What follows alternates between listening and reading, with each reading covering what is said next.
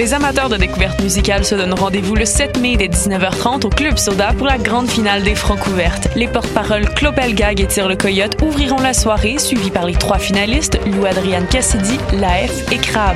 Au programme, pop folk hybride, hip-hop jazz, soul, électro et punk déjanté. Soyez présents et contribuez au choix des lauréats de la 22e édition du concours vitrine de toutes les musiques. Pour plus d'informations, visitez francouverte.com. Les Francouvertes, une présentation de SiriusXM.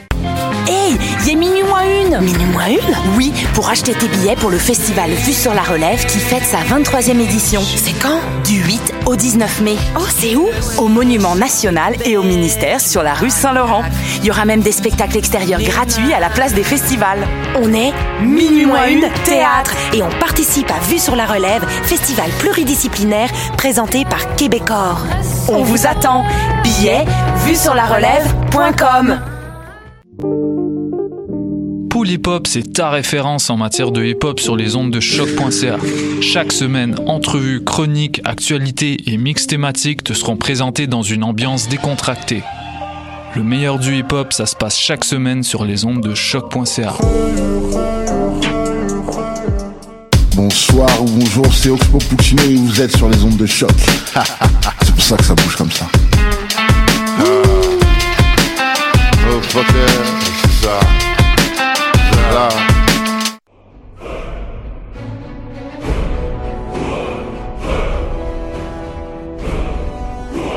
Ah, machine.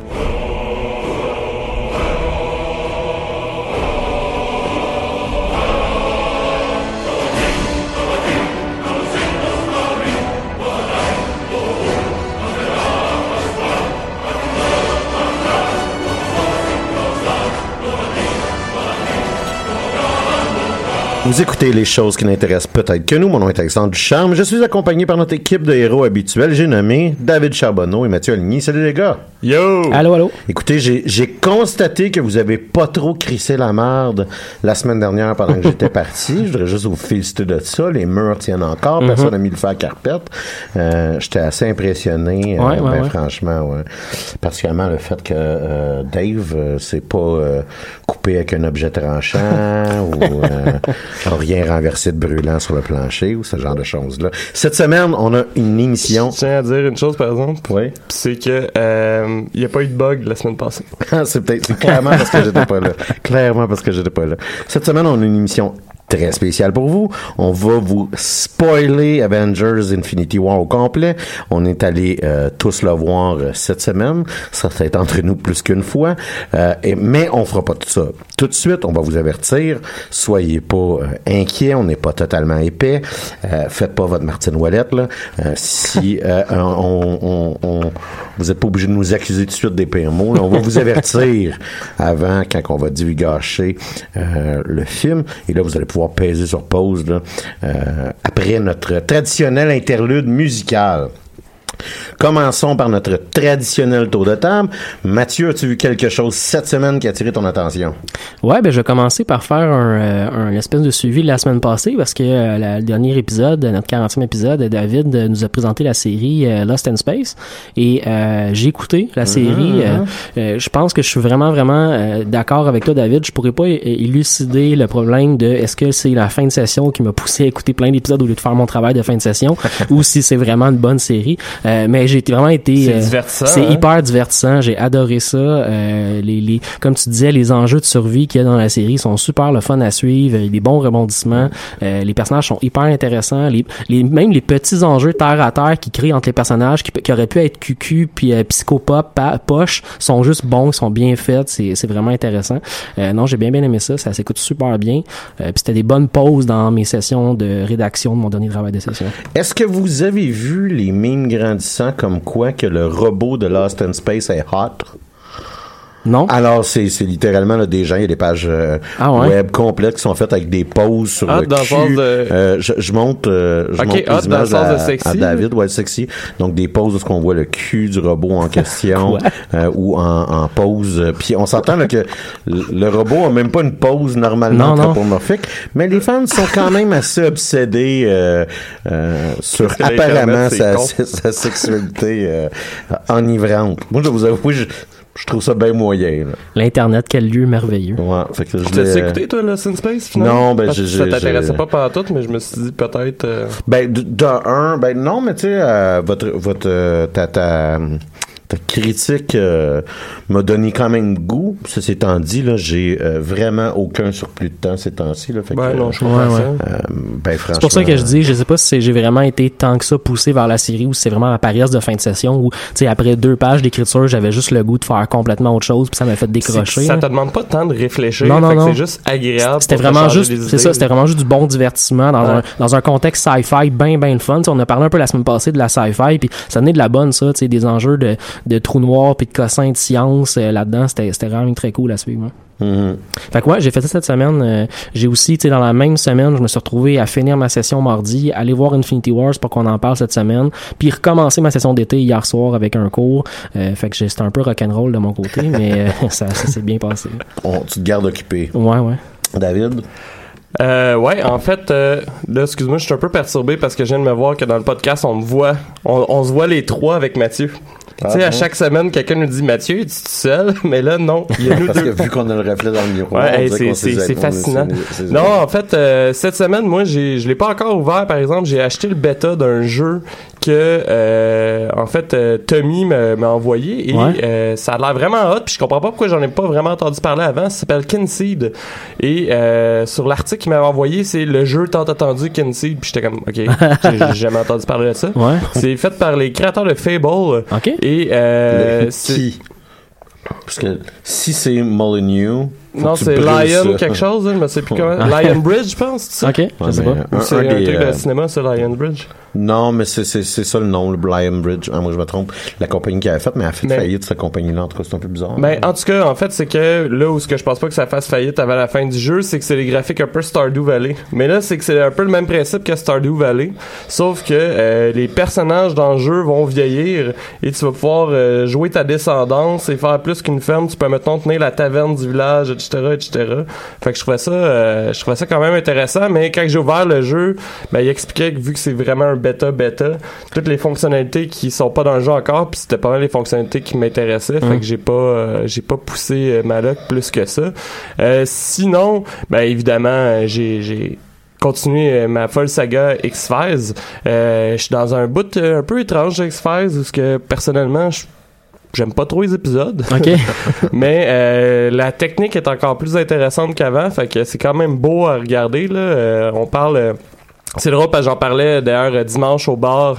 Euh, je décrivais juste un épisode, puis il y a un client qui s'est retourné puis qui a dit Ah, tu parles-tu de l'épisode où ils sont dans un bateau puis tu sais, c'était pas à lui que je m'adressais, puis tout de suite il a reconnu l'épisode, Ah ouais, fait que j'étais comme ok, tu sais, c'est à ce point-là que ça peut être connu X-Files. Ouais, ouais, ouais. Mais c'est que euh, il y a des plans séquences vraiment ex- excellents. En fait, c'est Mulder qui se perd dans le triangle des Bermudes, OK. puis que euh, apparaît dans un bateau allié euh, pendant la deuxième guerre mondiale, je pense en 39. Puis il y a Scully qui essaie de la chercher dans le présent euh, pour le retrouver. Euh, on me signale en fait, Mathieu, t'en as parlé un peu avant l'émission, mais on me signale qu'il y a beaucoup d'écho. Euh, sur la version micro. Facebook, ouais, je, je vous, je peux, je peux rien faire. Je vous invite à peut-être à nous écouter sur le site web directement, choc.ca. Vous allez peut-être avoir un meilleur son, mais euh, c'est un problème qu'on a en ce moment de, de diffusion sur Facebook. Ah, ah, ah. C'est juste sur Facebook, t'as raison? Ouais, normalement, oui. OK, bon, ben on vous invite à l'écouter sur choc.ca. Euh, sinon, j'ai eu ma pire expérience de cinéma tantôt. Ah ouais? Euh, ouais, en fait, ma pire expérience, ça ressemblait à... euh, Il y a un gars qui a répondu à son cellulaire pendant euh, pendant les previews, pendant les previews ok, par contre, puis qui s'est mis à jaser ça. Puis ça sentait le pote à plein nez, c'était un mardi soir, fait que je me suis dit, j'irai plus le mardi soir au cinéma, moi je veux écouter mon film. Mais j'avais pas prévu que le jeudi après-midi, je serais avec des kids, Oh. des ados qui pitchent du popcorn partout et qui rient, et un gars qui dit à sa blonde, ouais mais comment je fais pour partir le flash, et qui prend des photos pendant le film, Oh, non. parce que sûrement qu'il voulait montrer à Facebook qu'il était au cinéma.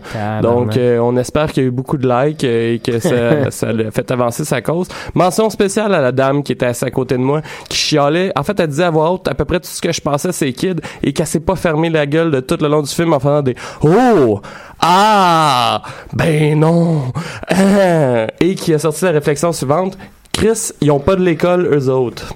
C'est c'est- c'est pas mal. euh, J'ai beaucoup joué à Elder Scrolls Online. Je sais pas si t'as vu mon commentaire d'ailleurs, euh, Alexandre, mais euh, j'étais encore indécis sur Elder Scrolls Online, fait que ça se peut que je revienne te rejoindre sur euh, FF14. ouais, on, on se rappelle qu'il y a quoi, un an, tu me dis, hey, ça serait le fun si tu viendrais jouer à Final Fantasy oui, mais t'as commencé à jouer après ma semaine où je me suis tanné, ben là, c'est c'est ma semaine je suis de rendu niveau 65. Puis tu joues de manière 14 000 heures. Puis tu joues de manière jeu. très très très régulière aussi avec tes de jeu d'un genre samedi après-midi pour rencontrer du monde puis tout. là. Exactement, avec mes, mes compagnons de l'Internet. Ouais, ouais. Euh, J'ai une couple de notes. Je sais pas si ça faisait le tour pour toi pour cette semaine. Ouais, je pense que oui. J'ai une couple de notes, moi, qui m'intéressent. Avec la sortie de Avengers Infinity Wars, Black Panther est retourné au cinquième rang des films les plus vus la semaine dernière. euh, c'est quand même assez rare que Ouais. Marvel présente deux films en même temps. Il risque ouais. de faire le coup deux fois euh, cet été. Parce que avec euh, la popularité d'Avengers Infin- Infinity War, on peut prévoir quand même que Ant-Man et The Wasp, qui Ouais. en, en mai, euh, ben, il risque, ça risque encore de se chevaucher. De se croiser, ouais. Euh, Ah, ils vont faire de l'argent longtemps, ce film-là. c'est quand même pour Disney, là, c'est un immense printemps. puis Je trouve ça un peu drôle qu'il n'y ait pas jusqu'à un certain point, là, le mois de, de juin, juillet, août semble vide pour Disney. Parce que je vous rappelle aussi qu'il y a Solo qui sort Ouais. euh, prochainement. Ouais, le 25 mai. C'est ça. Pas en fin de semaine, mais la fin de semaine prochaine, ça va être Deadpool 2. Ouais. Euh, c'est pas Disney, mais tu sais, c'est, quand même, euh, c'est assez. Fait qu'on dirait que tous les films de l'été, quand même assez populaires, euh, sont sortis, vont sortir, là incessamment.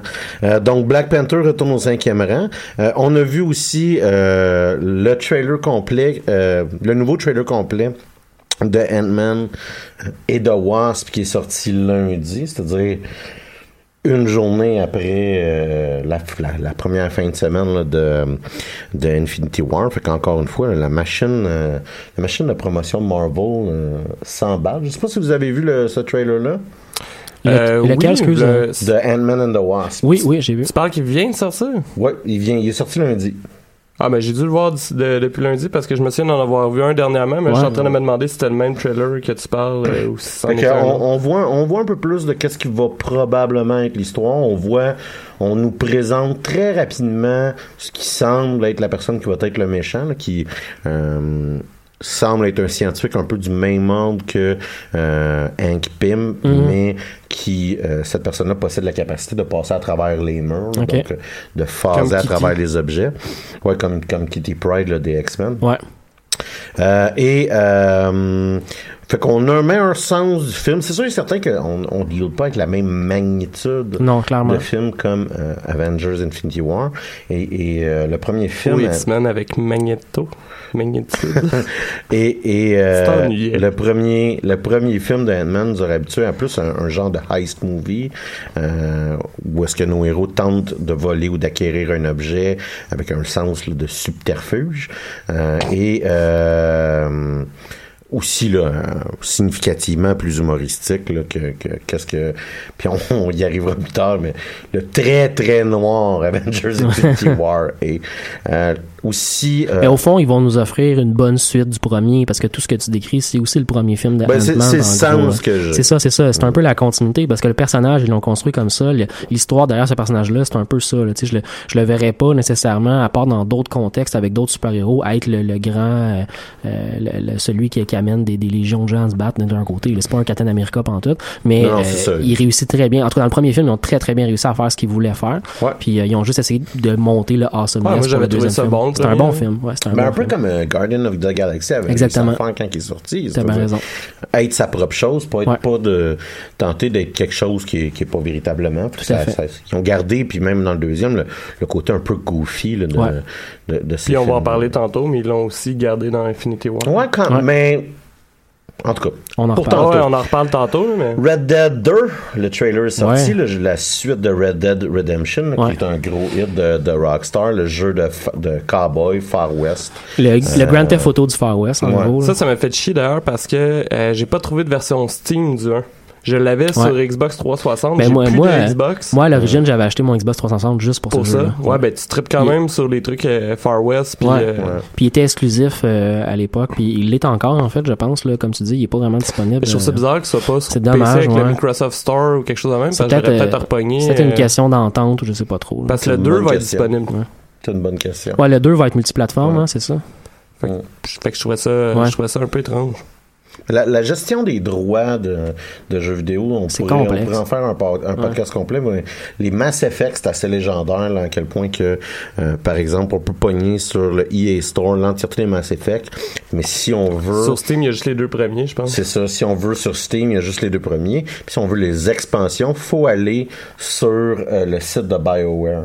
C'est juste, Ah ouais, ça, juste, juste remarqué montrer là, un peu là, à quel point ça peut être excessivement complexe la gestion des droits. D'ailleurs, euh, présentement, il n'y a plus aucun jeu d'X-Men qui est vendu parce que les droits appartenaient à, Act- Ouais. à Activision. Euh, puis ils ont tous été révoqués par, ex- par, par exemple. Ouais. Fait que, Euh, euh, juste ouais. pour corriger, Red Dead Redemption 2 va être sur les plateformes de console euh, PlayStation 4, Ouais. Xbox One, mais il n'y a, pas d'annonce pour PC par contre. Hum, C'est pas, impossible que, Qu'il soit la- vraiment exclusif à des P- consoles. ben, je, je vous rappelle Grand Theft Auto C'est le 4, genre- ça avait pris un an avant que ça sorte sur PC. Mais c'est le genre de jeu, tu t'as une théorie sur le fait qu'il y a certains jeux qui se jouent sur des consoles puis d'autres sur des ordinateurs. Ben, ça joue Puis, très euh, bien sur une console. Ça joue très bien sur console, je Puis suis fait fait, d'accord avec toi. pour, pour n'importe qui, qui qui a joué à Grand Theft 4, puis ils vont vous dire, c'est, c'est, à part te faire hacker, il n'y a pas grand, y a pas grand chose qui se passe euh, Ouais. rendu là.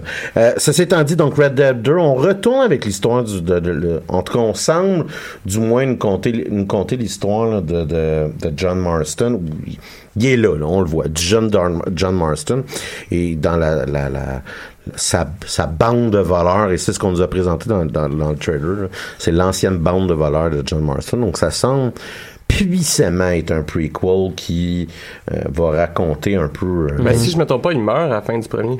à la fin du premier, ouais, en c'est ça. Puis tu joues un bout, euh, puis là tu sacs parce que t'es pogné à jouer un Mhm. bout avec son fils, puis c'est significativement moins plaisant. Ouais. Euh, mais, euh, gros, gros spoiler, si vous n'avez pas joué à Red Dead Redemption il y a 7 ans. Euh, et donc, ça semble être un prequel.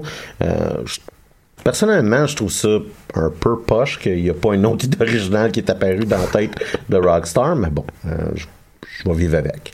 Juste pour vous, si vous, qu'est-ce que vous en pensiez ou si euh, vous aviez un attachement Ben- émotif par rapport à.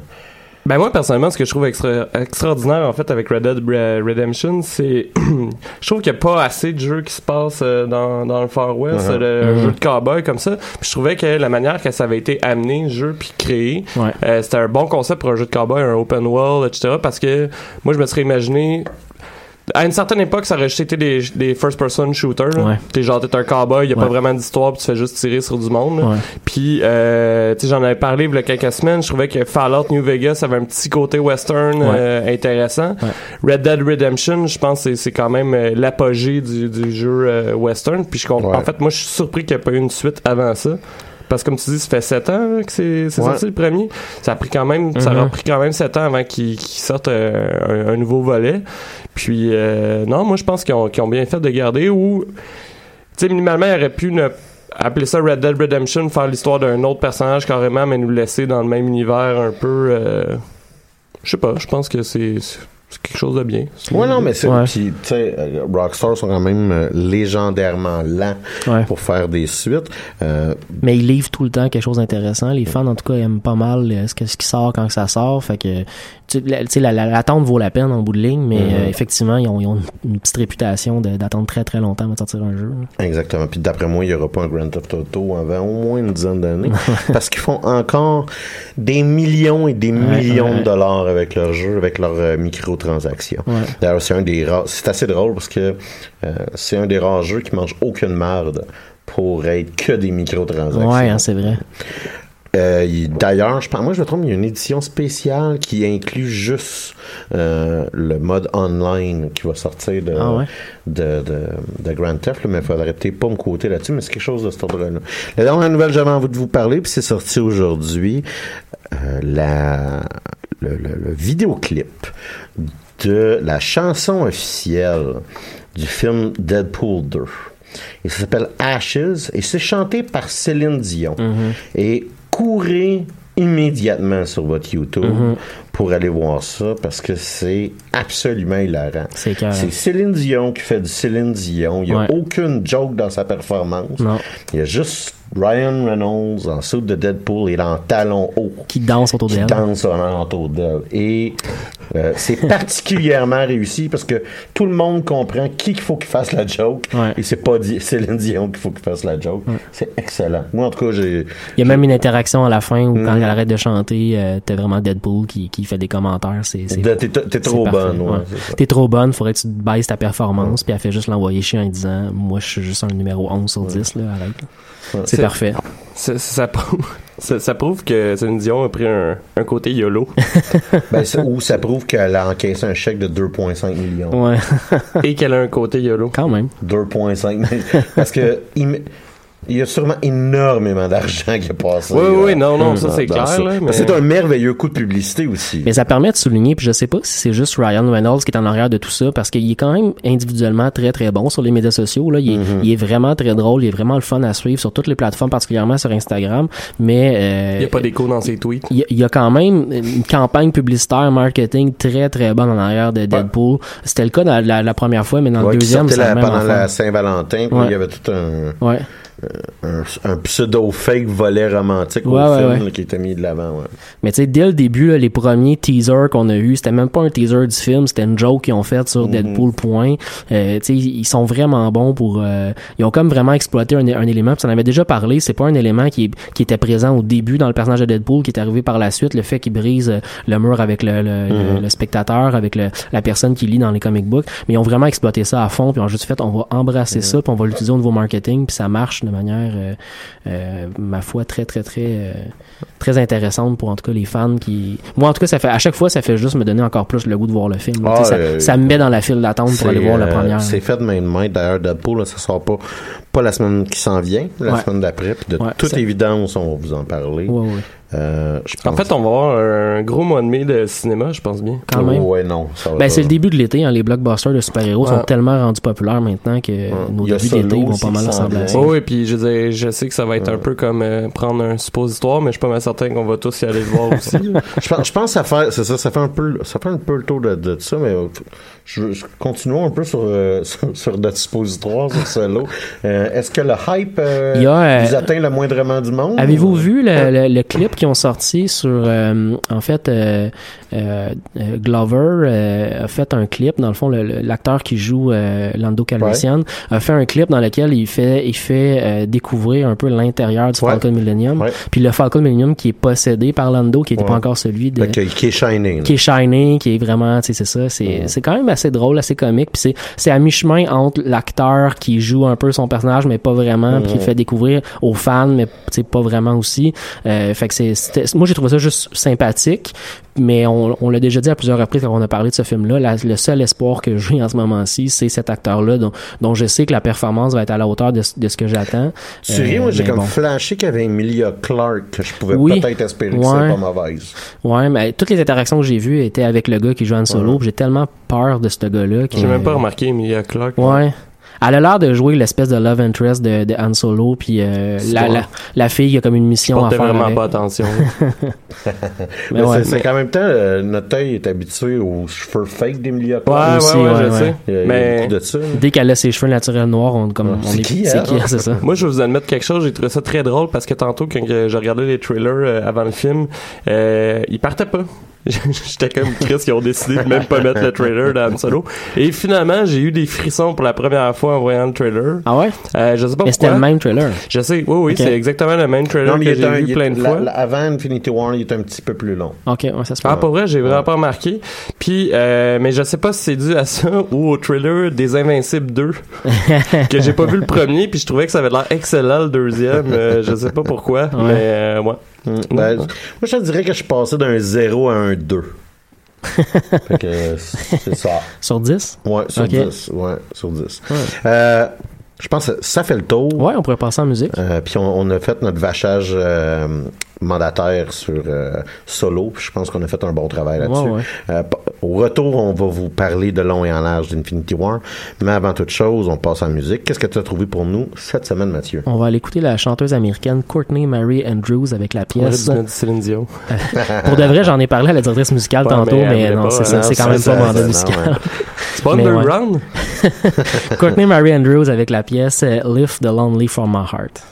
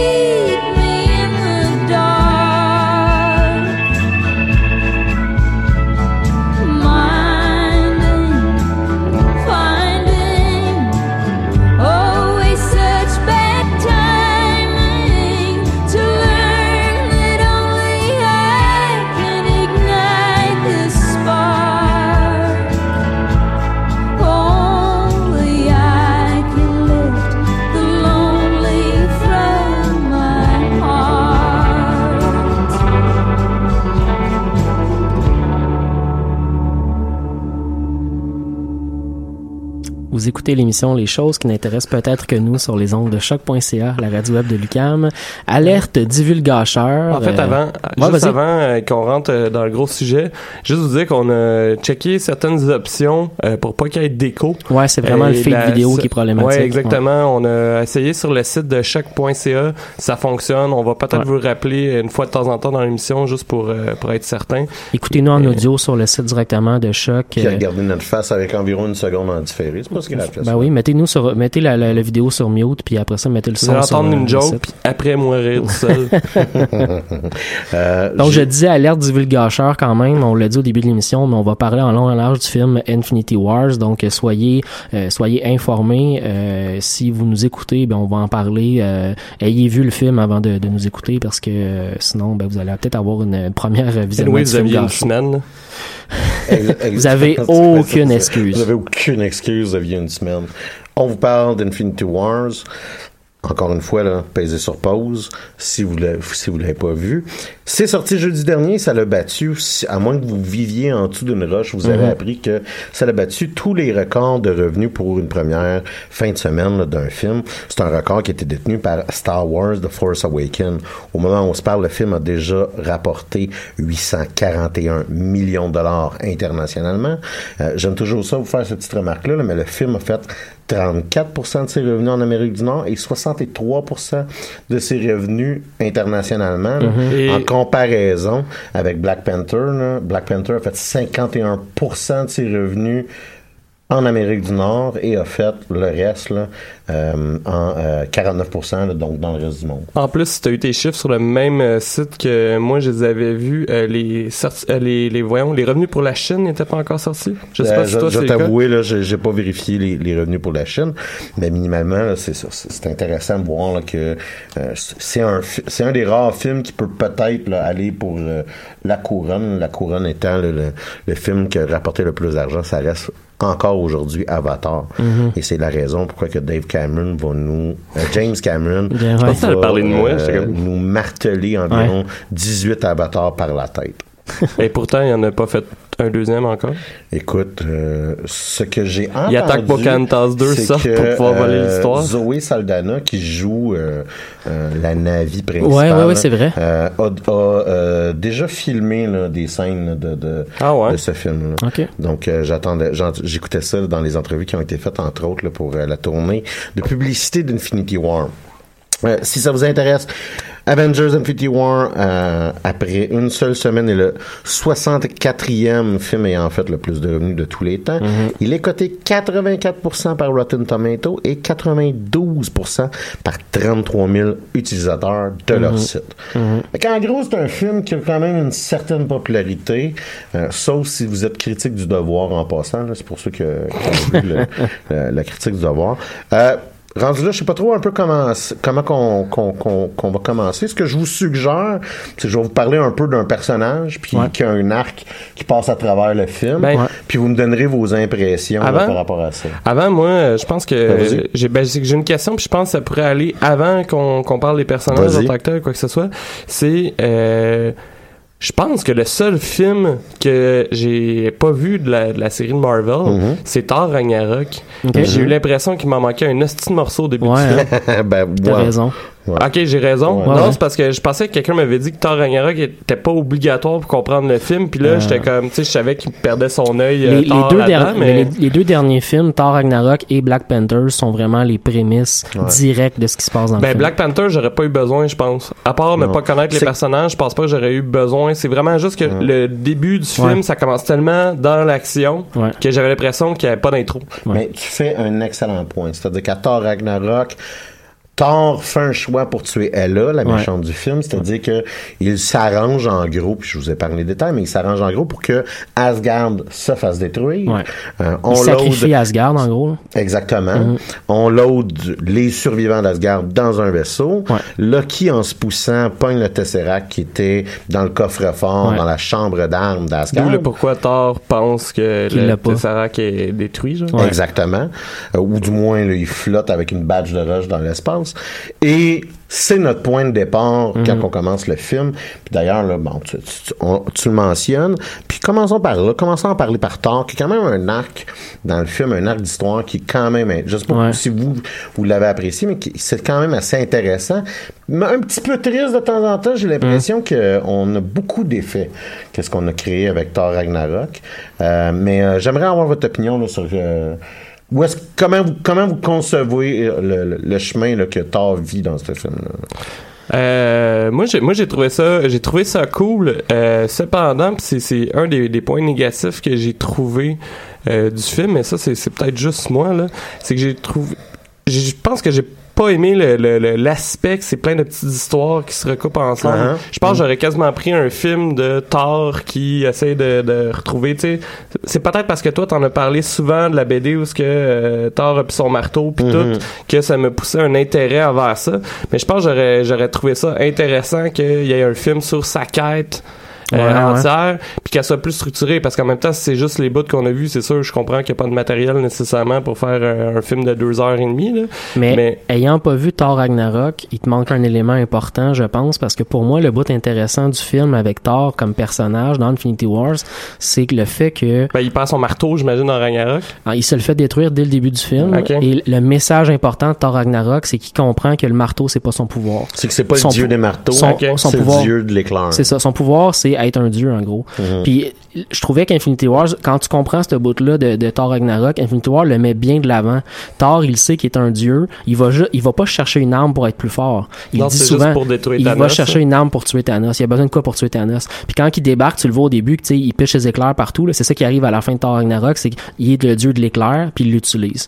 Puis quand il arrive à la fin du combat dans, dans le film d'Infinity War, c'est ça qu'il fait. Il débarque, il crée des éclairs partout. Mais son arme ultime, même s'il l'utilise dans le combat, c'est une arme pour tuer euh, un titan. Il l'a fait pour ça.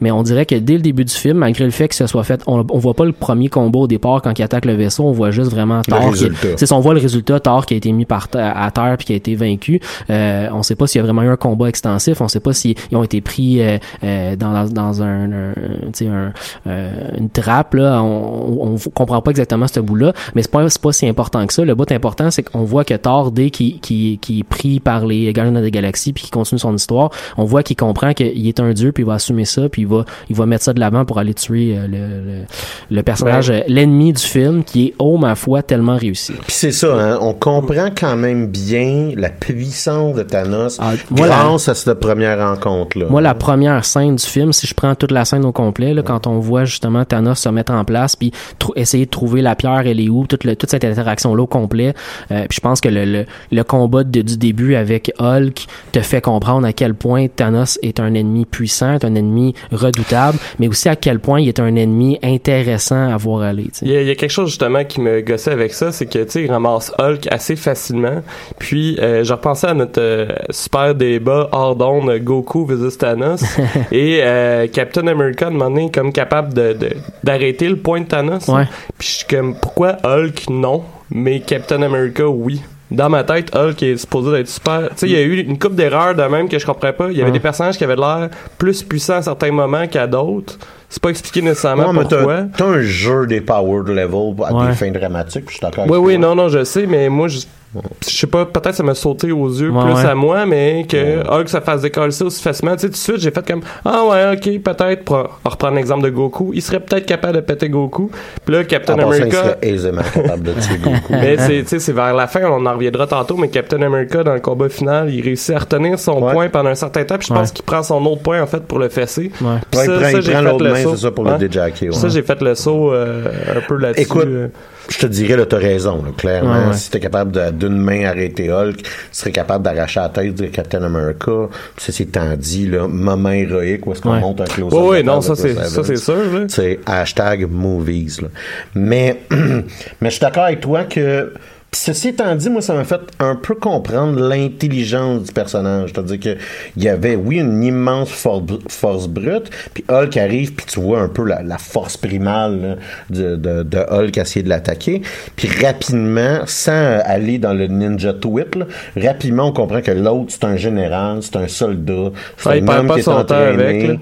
Euh, Puis sais, il y, y a- il y a une connaissance martiale que Hulk a juste jamais Mhm. eu besoin parce qu'il est tout le temps plus fort que tout le Ouais. monde. Euh, Juste la manière qu'il interagit dans le combat, là, tu sais, effectivement, t'as l'impression qu'il y en a un qui comprend, mettons juste en, en manière très basique les arts martiaux, tu sais, la manière de se Mhm. battre contre d'un individu à l'autre, alors que Rock, il est juste de la force brute, tu sais, il a jamais appris à comment euh, éviter un punch, ce genre de Il choses. y en a un des deux que c'est probablement la créature la plus puissante de l'univers. Ouais. Puis l'autre, c'est un conquérant de planète. tu sais. C'est ça, ouais. C'est ça. ouais. Euh, J'ai bien aimé aussi, fait que je trouve qu'on sait bien la, la puissance du personnage, tant comment il a maîtrisé Thor initialement, euh, même que on, on, on, on- on apprécie aussi ses sbires pendant ce moment-là. Ouais. Euh, Il y a Ebony Maw qui est celui-là, en gros, là, qui, qui semble avoir des pouvoirs dans le film. Il y a des pouvoirs de télékinésie. Ouais. Dans les comic books, c'est un peu plus complexe que ça. Euh, et qui, il est- Mais il était quand même hot, tu sais. Qu'il y a il plus est de bien pouvoir dans BD, pour- mais il était Ouais. hot. Puis bien que c'est Thanos qui possède l'entièreté du développement de personnage Ouais. dans tous les méchants, puis que le reste sont quand même assez accessoires, accessoires puis deux-dimensionnels. Il y a quelques sites de comic book qui en avaient parlé avant le film, puis je, je dois t'avouer que moi, c'est, je connais pas du tout les comic books, mais j'avais une appréhension à voir comment il allait réussir, non seulement à nous présenter un personnage qu'on connaissait pas, c'est-à-dire Thanos, mais en plus une équipe en arrière de lui qu'on connaissait pas. Puis ils ont magnifiquement bien réussi la chose. Ils nous ont donné des gens, euh, on avait un intérêt à, les- à les rencontrer, à les connaître, puis ça mettait même de l'avant Thanos parce que tu l'as dit, c'est un conquérant de planète. Notam- Puis ce que tu dis quand, de- quand tu rencontres un conquérant de planète, c'est que tu dis son équipe, ça doit être une équipe de, de, de, de vétérans. Là. Ouais, c'est, ben c'est une gang Ouais, qui a détruit des mondes, qui a fait là. des génocides. Puis effectivement, quand tu les vois aller, tu te rends compte que c'est un peu ça. C'est ça. Fait que les, les Children of Thanos, comme on les renomme euh, dans le film, dans les comic books, ils s'appellent les Cole Obsidian, qui s'appellent les Black Order, et là Mm. Ouais, on les appelle dans le film le- le- les Children of Thanos. C'est Euh, un très bon changement. ben écoute, minimalement, c'est que ça nous permet un peu Tu de... sais tout de suite c'est quoi, là? Ben, c'est c'est pas rien que ça, c'est qu'on nous a présenté aussi Nebula et on nous a présenté ouais. Gamora comme des Children Ouais. of Thanos. Fait qu'on est comme un peu familier avec Ouais, l'idée, t'as- t'as bien avec raison, avec le c'est- concept. Fait qu'il y a, il y a ça aussi là, que je trouvais qui était euh, euh, qui était bien fait dans, Mm-hmm. dans ce renommage-là. Euh, Renommage.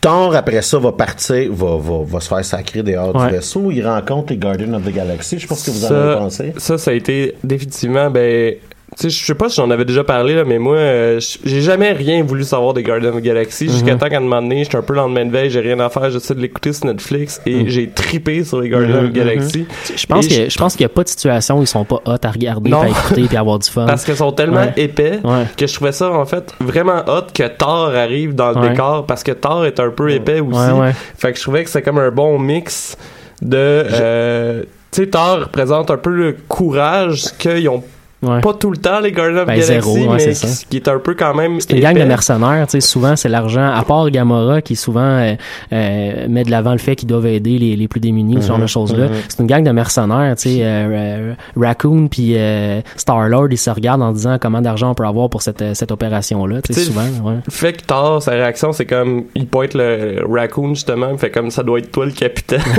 il l'appelle mon lapin. genre. ouais, ouais. En français, du moins, c'était lapin, Ouais, ben, là, je sais pas aussi. si... Tout- Toutes les genres de tensions sexuelles aussi entre Gamora, Star-Lord puis Thor Ben, qui est juste ben, le beau gars de l'univers. Thor aussi. Ouais, là. mais oui. sais. mais euh, il y a une affaire aussi que les Gardiens de la ont super bien réussi dans, dans, ces, dans les films autant que dans, dans celui-là. Euh, c'est le fait qu'ils ont, ils ont bien réussi une affaire que la sci-fi met pas tout le temps bien de l'avant. T'as plusieurs cultures, plusieurs sociétés, puis il y a des, des connexions qui se font pas entre la manière que ces sociétés-là pensent et Ouais. euh, la manière qu'ils parlent. Tu sais, puis c'est beaucoup euh, Drax qui, qui, qui a ce- cet élément-là. Mais tu tu le vois que quand ils font des commentaires, des jokes, la plupart du temps, comme ils viennent d'univers complètement différents, ces jokes-là marchent juste sur eux, puis pas sur les autres. Fait que ça rend la situation encore plus drôle. Euh, ils l'ont bien réussi comme ça, mais il y a un paquet de séries de sci-fi où ils, ils- embarquent pas là-dedans, mais ce c'est pourtant un concept de base de rencontre de société. Là, tu sais. Puis ça, encore une fois, j'ai trouvé ça le fun d'avoir ces interactions-là. là. Euh, des fois, je- moi, je dois, je dois dire que je trouvais qu'il y avait tellement d'interactions, tellement de gens qui parlaient parce que tout le monde devait avoir un- une petite réplique Ouais. un après l'autre que je me suis dit, il va falloir que je vois une film une deuxième puis une troisième fois. Tu sais, je voyais Ouais. la scène, je me disais, Ouais. OK, il y a, à chaque fois, je ris une joke, puis la deuxième, je la, je la comprends pas parce qu'elle va trop vite. Euh, puis c'était pas parce que je comprenais pas l'anglais, c'est vraiment que ça allait juste trop rapidement. Je manquais des petits bouts d'informations qui étaient pas hyper importants pour l'histoire complète, mais qui l'étaient assez pour que je me dise, faut que je revoie une film une deuxième fois. Moi, euh, je sais pas pour vous, mais moi, dans le cinéma où est-ce que j'étais, l'instant qu'on voit, c'était écrit space. C'est comme le Ouais. lieu de location. Ah ouais. Mais le je monde se c'est la meilleure joke du film? Ouais, ben il y a la trame sonore en plus qui embarque. C'est assez drôle que juste c'est ça la musique, Ouais. le, le titre qui est écrit Space, tout le monde a, tout le monde a compris c'est quoi qui s'en venait, Ouais. puis tout le monde s'est mis à rire, puis moi j'ai trouvé ça férocement efficace. Que tu es capable de changer l'humeur de l'entièreté de la pièce du cinéma Ouais, ouais, ouais. en seulement mettre euh, en seulement me- seulement en mettant la location. L'autre chose c'est je sais pas si c'est moi qui est fou puis Dave tu as une meilleure connaissance du cinéma en général que moi. Mais moi j'ai eu l'impression que euh, euh, les, les frères Rousseau, les directeurs, sont allés voir les notes de James Gunn pour voir comment ils filmaient Guardian of the Galaxy. Ah, Parce ouais. que j'ai le feeling que j'avais, c'est que les séquences avec les Guardians étaient filmées un peu différemment. Ouais, ben en fait, euh, je- j'en aurais parlé un peu euh, plus tard, mais moi, toutes les scènes où il y avait justement Guardian of the Galaxy, j'avais l'impression d'écouter Guardian of the Galaxy 3. Ouais, Parce qu'ils ont pas mis tant en arrière-plan. Ils leur ont donné quand même une bonne importance dans Ouais, le ouais. film. là. Moi, Ben, je m'attendais à ce qu'il soit vraiment juste en background, pas super important. L'histoire, puis on, on- écoute, c'est peut-être un bon moment de l'enchaîner. On reviendra à tort un peu plus tard, mais peut-être un bon moment de l'enchaîner. Mais l'histoire de Gamora Ah, c'est bon. est quand même essentielle à ce film-là. Puis c'est pas un personnage qu'on avait mis. Tu sais, elle avait un rôle important. Puis c'est une force motrice du premier film Guardian of the Galaxy, en ce sens que c'est l'entièreté de son background qui représente la menace. Euh, mais l'histoire de Gamora est centrale dans ce film-là. là. Fait que littéralement, comme tu dis un peu, ça met euh, les, moi, les, les Guardians à l'avant-scène. Ce que j'ai aimé de Gamora, c'est qu'on a mis plusieurs niveaux d'histoire avec elle. Tu sais, au départ, on aurait pu exploiter juste le niveau pauvre qui est la relation père-fille qu'il y a entre elle et Thanos. Ça aurait été comme le minimum qu'on aurait pu mettre. Puis ça aurait été dommage à, à l'égard de ce qu'on a fini par mettre finalement parce que on aurait ajouté le niveau de sa relation avec Star-Lord qu'on a poussé jusqu'au maximum, qui est assez intéressante à suivre quand même aussi. Puis en plus, on a rajouté le niveau de, hey, elle, a- elle a une information sur une Infinity, une Infinity Stone que personne d'autre a, puis que ça lui crée une tension hyper importante avec Thanos qui, qui, qui dépasse le fait qu'ils sont juste dans une relation euh, euh, père-fille adoptive. Moi, j'ai trouvé que, par exemple, ça, j'ai trouvé ça un peu euh, aussi, comment je pourrais dire ça, cheap, excusez-moi l'expression, mais euh, je voyais venir en maudit là, que. Ouais, ouais. Thanos, il allait falloir qu'il tue Gamora, Ah ouais, puis mais dans le fond, ouais, il l'aimait, puis tout. Ça, j'ai trouvé que c'était quand même assez mal présenté. Mais surtout dans, dans la, la scène ultime Ouais. que ça arrive, où est-ce qu'elle rit parce qu'elle dit Ah, mais t'aimes rien. ben, c'est ça, pas là, c'est Ouais. Il y, a, le petit, il y a un problème avec cette scène-là qui fait qu'elle marche pas tant que ça. Ouais, je comprends. C'est que le spectateur comprend vraiment trop en avance. Ouais. Que versus le personnage, tu sais. Puis on, on me donne, on dirait, comme 30-45 secondes de trop.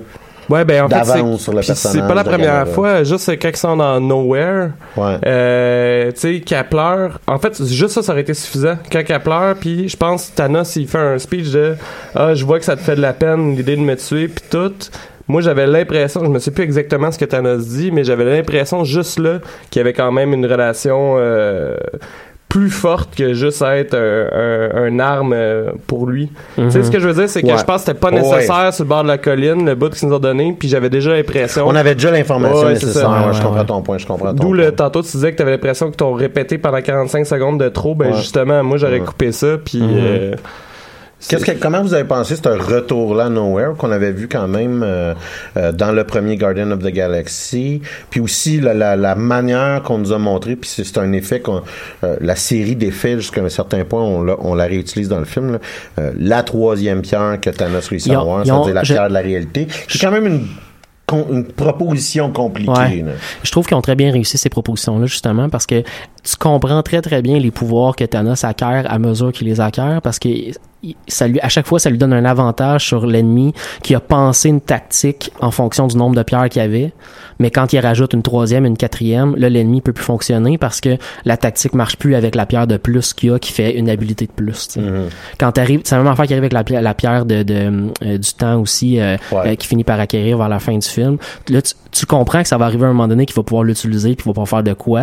Mais quand tu la mets en place, tu comprends que ça déstabilise complètement la stratégie adverse. Puis ça, c'était le fun. Je trouvais ça intéressant. Mais Nowhere en tant que tel était pas hyper important. Mais à un moment donné, t'as pas le choix de faire la cascade de ça prend une pierre de plus, ça prend une pierre de plus, ça prend une pierre de plus. Fait qu'il la fallait. Mais la scène était bien réussie. C'est-à-dire que tu comprends ce qu'ils ont fait avec la réalité puis comment ils l'ont Tu capotes un peu parce que tu fais, il vient juste de tuer Drax, il vient Ouais. juste de tuer Mantis? Ouais. Tu sais, tu réalises pas non plus qu'est-ce qui va se passer. Ouais. Tu, sais, tu, pas- tu te dis, ah, mais c'est criminel. Il y en a ça- déjà deux de de ça, même, ça a pris le bout de scène où il y a un œil qui cligne de Mantis, je pense, pour que je comprenne que, OK, il les a pas tués de manière bizarre, il est vraiment juste en train de jouer avec la réalité. Ouais. Mhm, Ouais. mhm, mhm. Euh, Il y a aussi la scène émotive entre Peter Quill euh, puis euh, Gamora, là, où est-ce Ouais, que ouais. il- Et Drax. Ouais, puis euh, C'est ça, ça, je l'ai vraiment trouvé drôle, là. Je m'excuse, là, quand, quand Drax explique qu'il bouge tellement lentement que Oui. ses mouvements sont imperceptibles à l'œil, puis je suis comme, quoi? C'est le meilleur Drac, je Ouais. pense. Mais, tu sais, les, les Guardians sont importants dans ce film-là parce qu'ils permettent de puncher puis juste un point, jusqu'à Ouais. un point d'alléger. Puis, je vous dirais, côté humour, c'est un peu plus réussi que euh, le conflit Blue- Bruce Banner-Hulk Ouais. euh, qu'on essaye de nous tu sais, on essaie de nous faire prendre au sérieux, c'est-à-dire que Banner est plus capable de faire sortir Hulk parce Ouais. que Hulk a mangé une volée et a peur, ça a Ouais, l'air, ou quelque ouais. chose du genre. Minimalement, on n'a pas l'explication. Puis jusqu'à un certain point, c'est tellement un peu léger cartoon que j'ai l'impression qu'on enlève un peu là, à ce Ouais, moment-là. ouais, ouais. Je, je sais pas si en le voyant plusieurs fois, je vais avoir cette impression-là, mais moi, je l'ai vraiment pris au premier niveau. Je l'ai pas pris comme un comic relief, je l'ai compris comme étant, hey, Thanos, il est tellement hot, qui, fait qui- peur qui à fait peur à Hulk, puis Hulk a plus le goût de sortir. Puis ça, j'ai trouvé ça hot comme dynamique pour Banner, qui est obligé de se, qui est obligé de se sortir de juste Hulk, puis est obligé d'être awesome de lui-même. J'ai Ah, trouvé ben, ça cool. si, si ça a marché, tant mieux. là. Pour moi, en tout cas, ça a marché en, Moi, c'est ça que j'ai compris aussi, mais euh, moi, contrairement à toi, j'ai pas trouvé ça hot. En fait, moi, j'ai trouvé complètement inutile euh, Ouais. Banners dans le film, là. Ouais, ben, je pense qu'il voulait faire évoluer Ouais, un ouais, peu ouais. le, le- le Ouais. perso- Puis en même temps, c'est une, c'est une bonne manière de, de garder une tension Ouais. quand Hulk va ressortir éventuellement. Là, ça... Ben, j'avoue que j'ai été surpris qu'il se ressorte pas parce un que moment. Ouais, ouais. plus ça allait, puis plus je me dis à la dernière minute, il va sortir, à tu, dernière minute, tu il va remarqueras sortir. que les trailers mentent. Dans les trailers, Ouais. dans les trailers d'Infinity War, tu vois Hulk Ouais. euh, à Wakanda, puis Hulk dans le film Ouais. est jamais à Wakanda. Vrai, Mais ils ont, ils ont expliqué euh, dans, la, dans la, la, la campagne de marketing qu'ils ont fait pour la sortie du film qu'ils ont filmé plusieurs fausses fins Ouais. pour mettre vraiment même les propres acteurs les mettre sur des euh, sur des fausses pistes. Il y avait il existait non seulement plusieurs scénarios pour justement pas qu'il y en ait le vrai qui, qui sorte nulle part, mais en plus ils ont filmé plein d'affaires par rapport juste pour euh, fourrer les fans qui, qui, qui allaient essayer de voler des bouts de film. Là. Euh, mais tant qu'à parler de, de Bruce Banner, je, je voulais souligner le fait que j'ai trouvé ça le fun parce que Bruce Banner devient euh, le, le messager auprès de la Terre pour dire Ouais. à tout le monde hey il y a un problème. là. Mais j'ai trouvé ça le fun qu'il nous réexplique pas le problème à chaque fois. Ouais. Tu sais, mais- puis, puis il va y avoir plusieurs Ouais. teams là, qui vont se mettre en place à un moment donné. Là, ça devient, ça devient. J'aurais trouvé ça redondant qu'à chaque fois on devrait expliquer au début. Ça arrive, mais ça aurait tellement pu être pire. Ouais, ouais, T'sais- non, non, ça, je suis d'accord avec toi, mais je pense que c'est Thanos qui répète souvent euh, ce Ouais. qu'il veut faire. Oui, oui, mais ça, à un moment donné, t'as comme pour avoir la profondeur de, de son histoire, je pense qu'à chaque fois, il le réexplique, mais il va plus loin un il- tout petit peu, puis là, tu comprends sa Il stratégie. a aussi là, mais qu'il ouais. va arriver quelque chose, on va y arriver, là, mais il va arriver quelque chose de tellement gros à la fin Mhm. qu'il faut que le spectateur tu y ait fait comprendre Ouais. à plusieurs reprises. C'est un peu comme une joke de euh, euh, Chris Rock. Chris Rock va répéter la même proposition, Ouais, c'est ouais. une grosse proposition, après ça, il va faire la joke. Ouais. Jusqu'à un certain point, c'est tellement gros ce qui va arriver à la fin que jusqu'à un certain point, faut que tu comprennes machinalement que l'instant qu'il claque des doigts, la marde à pogne. Tu sais, fait que moi, c'est un peu le même que je dis. Ouais, ouais, ça ouais. ce moment-là marche pas s'il n'y a pas une répétition à un moment donné. Ouais, je comprends. Fait que il y a une obligation. On, on parle de Banner, comment il introduit l'histoire. On arrive à ce moment-là où est-ce qu'il y a la rencontre entre Iron Man et le Doctor Strange. Ouais. Euh, Banner leur parle, on set l'histoire. Euh, Il y a une série d'actions hein, qui va partir de ça, que ça c'est euh, dans la ville de New York, dans le vaisseau spatial, à sur Titan. Euh, Qu'est-ce que vous avez pensé de ça? Je pense qu'il y avait des très très bonnes interactions entre Doctor Strange et Iron Man. J'ai beaucoup aimé leur euh, leur conflit de compréhension de, de, de rôle mutuel. Ils ont, ils ont- parce que c'était un peu la première fois qu'ils se rencontraient. Hein? Euh, puis euh, les deux ont des ont un terrain d'action assez différent, veux, veux pas, parce qu'il y en a un qui qui est plus dans le monde cosmique euh, spirituel Mhm. pratiquement, puis l'autre qui est dans dans la terre réelle, la, la réalité du- de, de tout le monde. Puis au début, ils ont vraiment de l'incompréhension sur qui ils sont vraiment, mais il y a comme un build-up qui se fait sur une compréhension mutuelle aussi de hey, on est pas mal des égaux en fait là, sais. Ça j'ai trouvé ça le fun, j'ai trouvé qu'il y avait une belle construction de, des deux personnages un avec l'autre. Moi, j'ai pas compris pourquoi, puis en même temps, ça aurait fait un film plate. Fait que oui, je comprends, là, mais je veux dire, je comprends pas pourquoi, mettons, euh, il a pas utilisé sa pierre pour aller dans le passé puis se prévenir Ouais. lui-même que Thanos allait arriver. Parce qu'en tant que Thanos n'est pas euh, encore ouais, ouais, sur. Terre quand il- Tu sais, il aurait pu l'utiliser. Mais puis- moi, tu vois, j'ai eu beaucoup de réflexions pendant le film sur le premier Doctor Strange, où la, la manière que le film se résout, c'est j'utilise ma pierre, je reviens dans le temps, puis je résous le problème comme ça. Puis j'ai eu, par tout le film, j'ai eu peur qu'il fasse ça.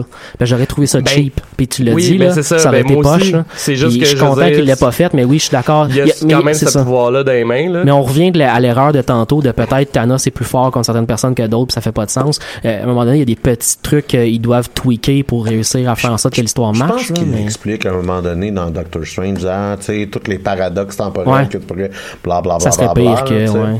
Fait que, puis, soit dit en passant, ce que tu viens de dire va être un des grands dangers pour le prochain film. Ouais. Est-ce qu'ils vont payer à Time Stone pour juste tout défaire, puis là, plate? Ouais. Faut, euh, le, ce script-là va être difficile à Ouais, écrire. tout à fait. De comment, comment qu'on Comment répare le monde. Ouais. Il y a du monde, faut, je, je te le disais avant, avant le, le- le- avant l'émission, il y a des gens qui meurent dans ce film-là qu'il faut qu'ils ressuscitent. Ouais. Marvel ne peuvent pas tuer Spider-Man. Ils ne possèdent pas les droits sur Spider-Man.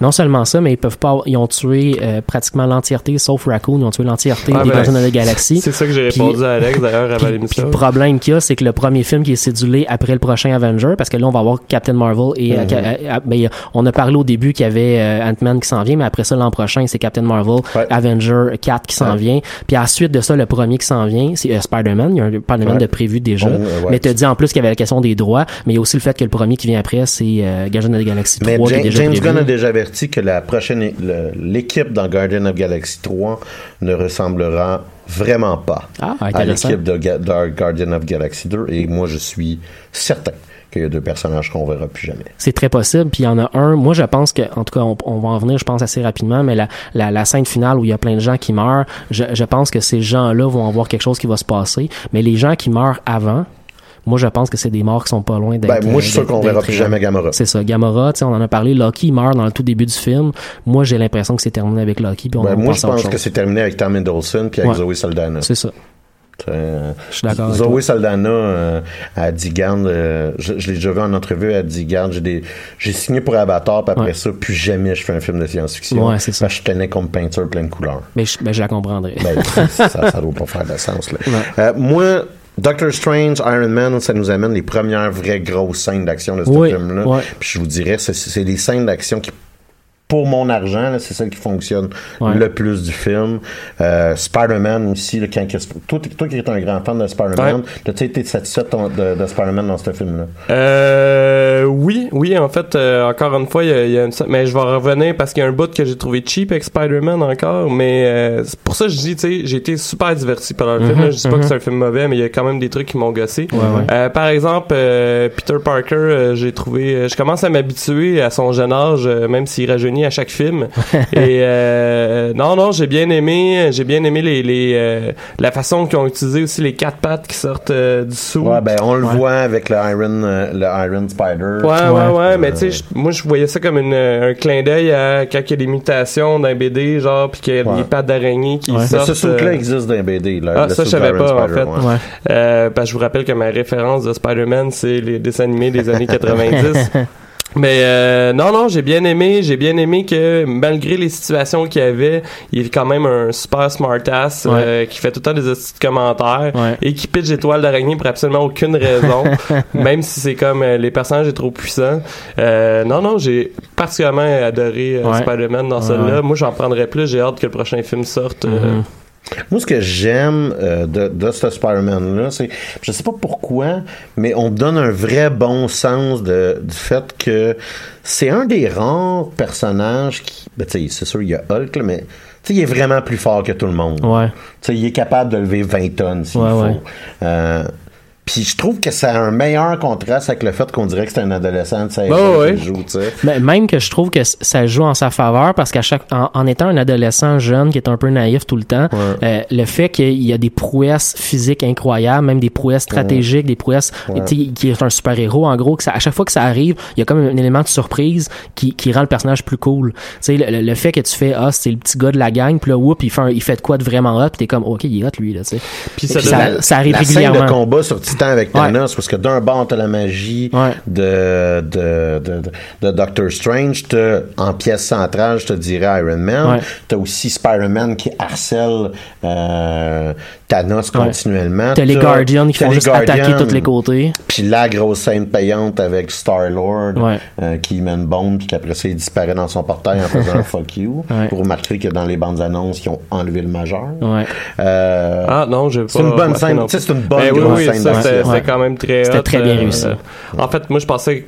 Pour de vrai, au départ, je- j'ai pas checké l'heure. Ouais. Le film est passé quand même vite, puis je Mhm. pensais que j'étais rendu à la fin. Comment, ah, vous, comment vous avez trouvé euh, Vision? Vision, Scarlet Witch, euh, qui éventuellement il bleed dans l'histoire de Captain America Ouais. principal. Même si Captain America est pas un des personnages principaux Non. dans ce film-là. hein. Il, est, il est un peu accessoire, c'est un entremetteur, Ouais. mais c'est pas son histoire. Non. Puis jusqu'à un certain point, à la fin, il reprend un peu son rôle central parce que c'est lui qui t'explique comment tu devrais te sentir Mm-hmm. en criant Oh my God. tu sais. Vision, Scarlet Witch. Euh, moi, je, je, je, je comprends pas comment quelqu'un peut triper sur un robot. là. Wow. Moi, ça. Non, mais je sais pas, j'aurais pas fait nécessairement une histoire d'amour. là. C'est c'est- ça prenait une histoire. book, Ah, vrai? Ouais, ouais, ouais. Ok. Moi, Mais- moi, tu vois, euh, tu sais, j'ai pas tant eu de problème avec l'histoire d'amour. J'ai trouvé ça cucu à certains, à certains moments. J'ai trouvé que c'était un, tu sais, des fois, je trouvais qu'il m'en mettait un peu trop. Euh, ce qui m'a gossé plus quand ils sont arrivés vers la fin, puis la personne qui pouvait détruire une Infinity Stone, c'était Scarlet Witch. J'avais jamais compris jusque-là dans, dans les, dans la gang des Avengers ou dans les films avec Scarlet Witch qu'elle avait ce pouvoir-là. Je Ah, ben, comprenais qu'elle était forte, mais je savais Ouais, pas qu'elle avait pouvoir je de détruire une là. Tu vois, moi, je pensais que c'était un. C'est que la, la logique est expliquée en ce sens que le pouvoir de Quicksilver et Scarlet Witch viennent du bâton de Loki Ouais. qui avait la Mind Stone dedans. La Mind Stone, c'est ce qui est dans le front de Vision. Ouais. Right? C'est c'est ça, là. Puis, dans le film, ils disent, ben, vu que c'est deux énergies similaires, Ouais, ouais, une ouais. peut détruire l'autre. Qui, soit dit en passant, c'est la même logique du premier film d'Avengers, où est-ce qu'il dit le euh, bâton est capable d'enlever le Tesseract du portail. C'est deux énergies similaires. C'est une autre histoire. Peut-être que le fait qu'il y avait tellement d'actions, j'avais pas computé ça comme il faut qu'en tant que spectateur, puis ça va me prendre un deuxième visionnement pour bien le comprendre. Mais moi, au premier visionnement, quand j'ai vu ça, j'ai fait, ah, il me semble qu'il essaie de m'en vendre plus que ce que j'ai compris jusqu'à maintenant. Ça sonnait un peu deux ex machina. Ouais. Hey, on a une solution. Ouais. Mais Ouais, pour mais c'était aussi ouais. de mettre une tension Ouais, émotive de il s'aime, mais faut Ouais. qu'elle tue. Là, tu sais. Ouais, il, y a, ouais. il y a un peu de ça aussi. Là. Mais il nous l'avait déjà fait mieux avec Star-Lord puis euh, Gamora, je trouvais, en tout cas. Je- Ben, t'as raison qu'il y a, un- il y a un effet, il y a un effet miroir. Ce que j'ai aimé, ceci étant dit, c'est deux choses par rapport à Scarlet Witch. Euh, dans euh, Civil War, Tony Stark dit à un moment donné au sujet de, de Scarlet Witch, on donne pas de visa à une arme de destruction massive. Ouais, c'est vrai. Puis dans ce film-là, Scarlet Witch est une arme de Mhm. destruction massive. Ah, ben d'ailleurs, il y a la générale, je pense, de Wakanda qui fait un call de pourquoi Hey, elle euh, était pas là au ouais, début. ça. Ouais, ouais, Pourquoi ouais. qu'elle était pas là. Puis tu sais, euh, tu vois la Scarlet Witch que je connais, Mm. c'est-à-dire euh, un personnage qui est excessivement puissant, Mm-hmm. peut tout raser un battlefield. Puis on se souvient, là, dans le monde de Marvel, à un moment donné, elle a déjà dit « No more mutants ». C'est vrai. Puis il n'y a plus une mutant dans toute Marvel. C'est vrai. Euh, enfin, il en restait 100 Ouais, ouais, au ouais. complet. Euh, fait que c'est un personnage qui est excessivement puissant. Puis ça, on a eu droit. Un personnage aussi qu'on nous a montré de façon plus physique. Elle a un gros combat avec euh, deux des Children of Thanos qui s'appellent. Corvus Clave et Proxima Midnight. Proxima Midnight, c'est la madame. Corvus Clave, c'est le monsieur. Pour ceux que ça l'intéresse, le Corvus Clave, le, le monsieur, là, Ouais. a de l'air bout à bout de qu'est-ce qu'il y a de l'air sur une page de comic book. Il est merveilleusement fait. Ok, cool. Proxima Midnight, ils ont pris des libertés, puis je te dirais, c'est à l'avantage du personnage, ils l'ont rendu plus organique qu'est-ce qui est. mhm. est. Moi, j'ai trouvé ce combat-là euh, le fun. Mhm. Malheureusement, on nous avait pas mal scrappé le reveal de Captain America dans le trailer. Ouais. là. Puis, euh, fait qu'il y avait plus rien dans cette scène-là. Ouais. Moi, j'ai senti rien dans cette scène-là, Mhm. parce que jusqu'à un certain point, on avait vu un peu tous les éléments importants Moi, c'est plus, c'est plus ce qui est venu par la suite, c'est-à-dire la team de Captain America en tant que tel qui se met en place. J'ai trouvé ça le fun que on a bien pris en compte le fait que ça fait deux ans qu'ils sont underground. Puis leur fonctionnement underground, j'ai trouvé que ça marchait bien. C'était pas parfait, là, mais j'ai trouvé que ça, on comprenait bien que, tu sais, ils étaient connectés avec le monde de Wakanda. on l'avait déjà vu à la fin, toute fin de Black. Panthers avec la dernière scène. Mais tu sais, tous les éléments qu'il prend étape une après l'autre, euh, c'est des étapes de gars underground qui, qui, qui comprend qu'il y a une menace euh, planétaire puis qui va prendre sa- son rôle. Mais l'équipe cover underground est- était quand même très très cool. Puis le, le moment où on rentre dans Wakanda aussi, puis qu'on arrive vers la scène de combat qui, qui tranquillement va, va vers jusqu'à la fin du film. euh, quand, quand je me suis retrouvé à Wakanda, je trouve qu'au global, là, si, si je switch, je sais pas si vous vouliez parler plus de Captain America, mais vas-y. si je switch vers Black Panthers un tout petit peu, euh, moi j'ai été laissé sur ma faim un peu avec Black Panthers. Là, j'en aurais pris vraiment plus. Par contre, quand la scène de combat commence, puis que les, les, les soldats euh, wakandiens, quand l'armée de, de, de Wakanda se met en place, là je me suis senti dans, dans un Black Panthers 2. Là, tu sais, je me suis senti dans la suite du film. Mhm, Puis là mhm. j'ai eu un j'ai eu une espèce de vague d'awesomeness. Là, tu sais, j'ai fait waouh, ils me vendent de quoi que, que j'avais déjà absorbé avec plaisir. Puis là j'ai encore plus de fun. Ben justement, moi, euh, la comparaison qui m'est venue en tête quand j'ai vu la, la scène de, de combat euh, à ce moment-là, c'est ça me fait penser un peu à quand j'ai vu pour la première fois les deux tours. ouais. Tu sais, le gros combat dehors avec toutes les orques qui arrivent, puis t'as comme la tension, Ouais, etc. ouais, ouais. Puis j'avais un peu le même feeling. Moi, j'avais trippé sur cette scène-là Ouais, la première ouais. fois que j'ai vu dans les deux tours. Fait que, je sais pas, ça m'a ramené un peu euh, la même... euh, Mhm. Je vais mettre une note discordante. Vas-y. Moi, j'ai trouvé ça poche qu'ils fassent ça dans un terrain vague. Moi, j'aurais aimé ça à la bataille Ouais. dans la ville. Ah ouais, ça, ça, ça arrêté cool. Puis ça m'a fait penser, en fait, à la bataille des droïdes contre les Gungans Ouais, ouais, ça, ouais. Phantom Menace. Parce qu'il ouais. y a comme rien à En plus, il y a une bulle Ouais, ouais. protectrice, la même Ouais, affaire. Non, mais puis c'est c'est juste, puis là ça c'est moi puis mon imagination, mais c'est quand tu te mets à faire un bataille, une bataille comme ça, mais dans une ville, t'as- tu sais, t'as plus d'objets, c'est plus vivant, Mais t'aurais pas eu le c'est choix. des gros mais, master mais t'aurais plans. pas eu le choix de rajouter un 20 minutes de film de plus parce que t'aurais eu plus de mini-scènes. Parce que comme tu dis, oui, ça aurait été plus riche, Ouais. là, mais t'aurais été mini-scène par mini-scène de combat au lieu d'avoir des, grands, des grandes scènes de combat. Fait que nécessairement, t'aurais prolongé le film. Je pense qu'ils ont dû faire des choix à ce, moment-là. Non, mais, mais, ouais, c'est pas, c'est- du, c'est du nitpicking, là, Ouais, ouais. c'est- vraiment pas parce que la scène est- c'est pas intéressant ou c'est pas bon, Non, non. mais tu sais, on aurait pu me rendre ça euh, un petit peu plus viscéral. Mhm. Ceci étant dit, tu sais, on voit War Machine, on voit Falcon, on- War Machine a quand même un, Don Cheadle Ouais. puis War Machine ont quand même un, un meilleur rôle, un peu comme Gamora, hein? il y a quand même un rôle plus important Ouais, que ouais. qu'est-ce qu'il y a dans d'autres films, à part peut-être accepter le euh, Iron Man 3, là. Euh, mais Puis à, ça- à chaque fois, je le trouve cool, je le trouve intéressant. Mais Don ce Cheadle est fucking bon, C'est ça, là. il est fucking Euh, bon. Fait, ouais. À chaque fois, je me dis, ah, tu sais, j'en prendrais tout le temps un tout petit peu plus parce que je le trouve cool. là. Tu sais, c'est un des personnages que tu le regardes puis tu fais, c'est intéressant. tu sais. En plus, qu'il y a un background de, de pilote d'avion puis il joue le, le, le support aérien pendant le combat. Là, en Exactement. Gros, là, c'est- Avec son napalm. Mais, Euh, T'en parles?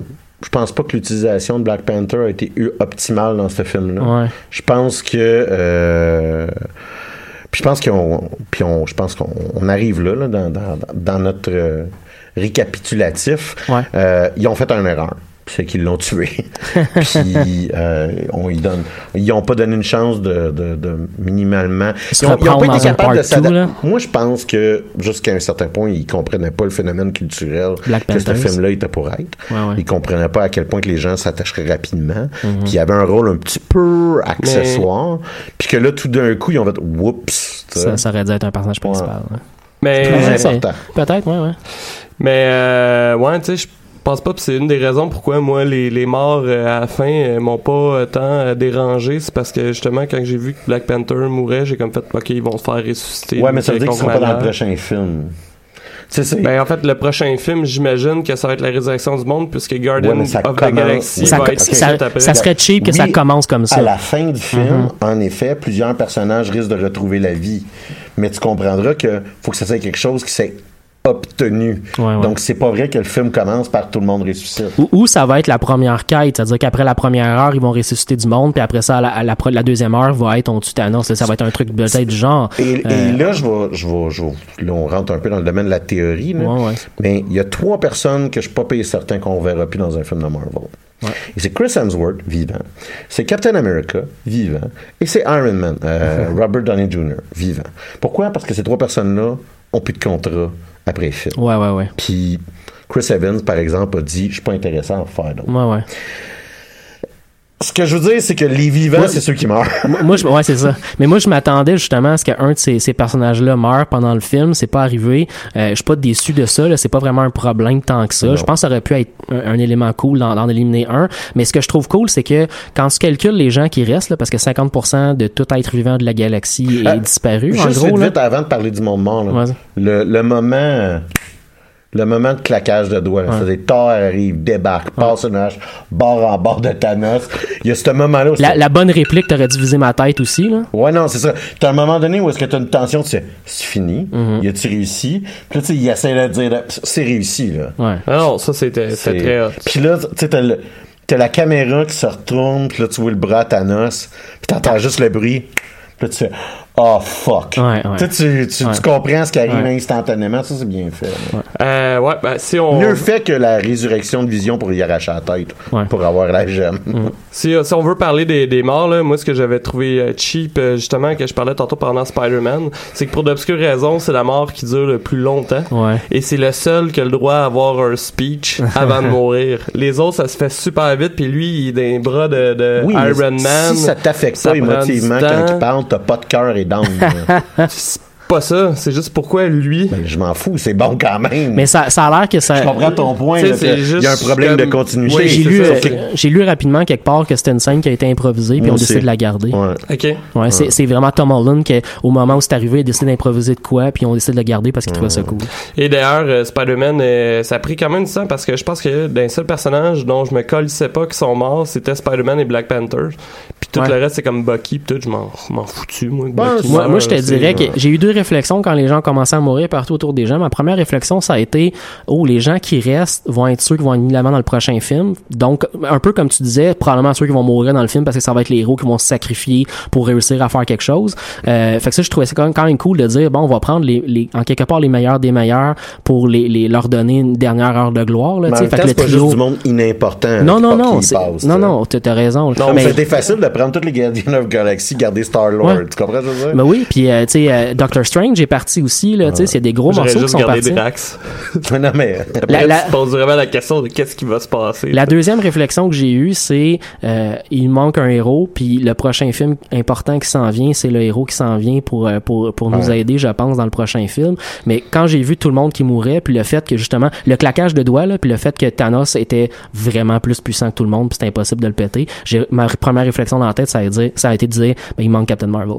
C'est Ah, ça ben qui ouais, nous manque pour réussir à battre Thanos. là, il nous manque Captain Marvel. Puis je suis pas quelqu'un qui connaît particulièrement ce qu'elle fait. Je sais juste qu'elle est fucking badass. Fait que j'ai hâte de la voir aller Ben, elle- pour elle- la- est Thor level. C'est ça. Puis tu sais, t'as le combat, là, t'as, la guerre qui se passe, puis là, tu sais, ça, ça se déroule, là, ça, ça Mhm. va bien.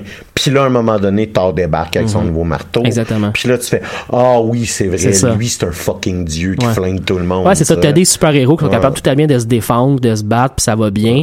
Mais t'as un dieu qui débarque puis qui tue tout autour de lui. Captain Marvel, ben, Thor level. C'est ça. ça, c'est ça la différence Ouais. qu'elle amène à la game. Puis ça, c'est, euh, c'est, c'est, c'est intéressant. Moi, je suis pas d'accord avec toi. Moi, j'ai, j'ai aimé la scène de mort de Thor Malden.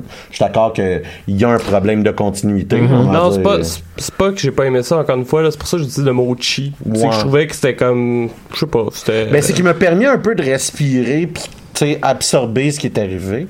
L'intérêt que, que, que, que j'ai, j'ai aussi pour cette scène-là, c'est que euh, Strange disparaît. Il disparaît en disant que c'était la seule unique manière. Mhm. Ouais. Puis on le sait qu'il y a Des une seule 14 millions. Euh, sur 14 millions, il y avait une seule unique manière. Fait que préserver la, la vie de Tony Stark, donner, C'est important. donner la Ouais. gemme du temps, C'est important. important pour gagner à la fin. Ouais.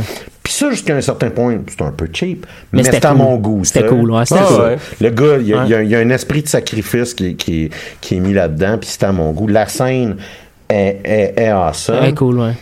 Euh, rapidement, parce qu'il nous reste euh, moins de trois minutes euh, à l'émission.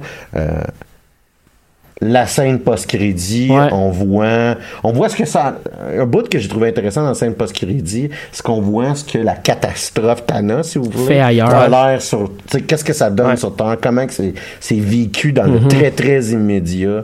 Moi, ce que j'ai aimé, c'est qu'ils ont, ils réussi à faire deux choses avec cette, cette scène-là. Ils ont réussi à faire ce qu'ils font tout le temps avec les scènes post-crédit, de donner le goût au prochain film. Ouais. Puis là, le prochain film, c'est celui de Captain Marvel. C'est un peu subtil la manière que c'est fait, mais on sait déjà que Nick Fury va être dans ce prochain film-là. Puis justement, le- le- la Mhm. scène met en scène Nick Fury. Puis on sait que, bon, c'est Captain Marvel qu'on qu'on va entendre parler. Euh, si, si vous analysez vraiment beaucoup la scène en détail, c'est un Padgett modifié qui, qui, qui sert de, de moyen de communication pour informer Un Captain. Marvel. Puis, mais ce- ce- le fait que ce soit un Padgett, puis qu'on sait que le prochain film, de, ben, le film de Captain Marvel va se dérouler dans, dans le début des années 90, ça, ça rajoutait pour moi un niveau de plus. Là, je, je geek beaucoup en faisant ça. Le spectateur moyen va pas se rendre compte de ça, mais il fait, il réussit à me donner le goût au prochain film, tout en tout en nous faisant une deuxième objectif, c'est-à-dire celui de nous donner un comme tu disais, un, une espèce de prolongation de, du, du- d'éléments d'agonie de la fin du film. C'est-à-dire que ce qui se Ouais, passe dans le monde, ben, c'est ça. Ce qui se passe dans le monde, c'est que la moitié, la moitié de l'univers, la moitié des êtres vivants de l'univers meurt. Donc il y a, il y a un paquet de gens autour de toi qui meurent, des accidents qui, qui C'était arrivent. puis- petit et efficace. Moi, c'est ça que j'ai trouvé. Ouais, je suis d'accord. C'était comme un petit portrait de ce qui est en train de se produire,